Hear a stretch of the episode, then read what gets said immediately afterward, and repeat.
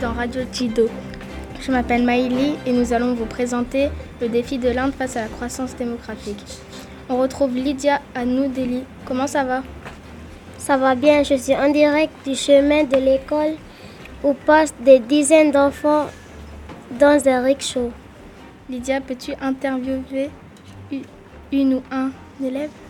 Ok, bonjour jeune fille, comment t'appelles-tu? Bonjour, je m'appelle Sarah, je suis en direction de l'école dans un rickshaw parce que j'ai pas d'autre transport. Miley, vous m'entendez? Oui, oui, mais pouvez-vous me dire ce qu'est un rickshaw? Eh bien, imagine une charrette à moteur conduite par un chauffeur avec des dizaines d'enfants dessus. Mais ils sont pas protégés? Non, c'est bien ça le problème.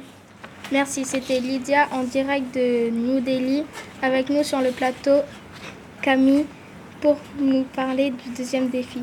Le deuxième défi concerne aussi l'accès à l'éducation. Savez-vous qu'en 2006, 20% des enfants n'allaient pas à l'école?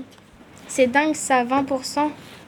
Et c'est pas fini, ce sont surtout les filles qui sont exclues de l'école pour travailler à la maison ou au champ avec leurs parents.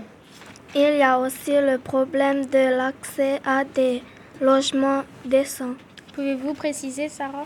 Eh bien, je vous emmène en Mumbai, en Inde, où se trouve le quartier de Dharavi avec le plus grand bidonville du monde.